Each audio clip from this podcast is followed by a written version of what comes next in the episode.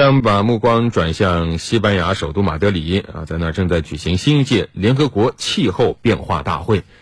气候，这是直接关系到我们每个人的。那自从大会召开以来，各国参会代表围绕着全球气候变暖、二零一九全球气温再度达到今年峰值等等议题进行商讨。今后的几天，代表们会就巴黎协定的实施细则等议题展开进一步的谈判。在此次会议期间，一些国家的与会代表也在关注中国代表团的立场和表态。他们也对中国近年来在节能减排方面取得的一些成就给予了很高的评价。了解一下。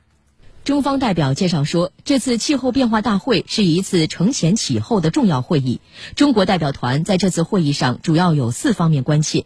第一，要推动完成巴黎协定实施细则遗留问题的谈判，这也是全球全面实施巴黎协定的基础；第二，希望在资金议题方面取得积极进展，发达国家能够给发展中国家提供更多的新的额外援助资金，来帮助发展中国家积极应对气候变化。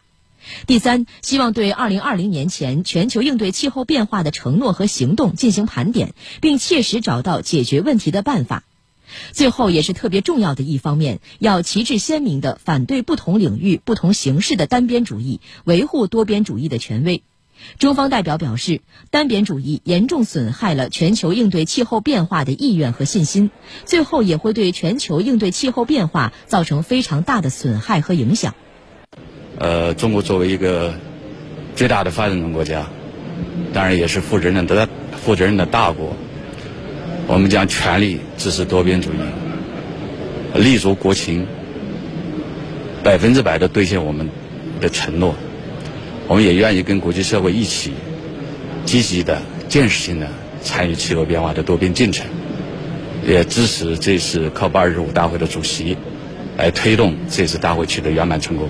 中国近期发布的《中国应对气候变化的政策与行动（二零一九年度报告）》显示，作为负责任大国，中国政府积极承担符合自身发展阶段和国情的国际责任，切实实施应对气候变化的政策行动，为全球生态文明建设贡献力量。对于中国的减排成绩，一些国家的与会代表也给予很高评价。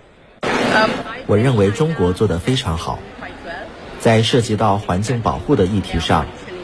中国做得尤为出色。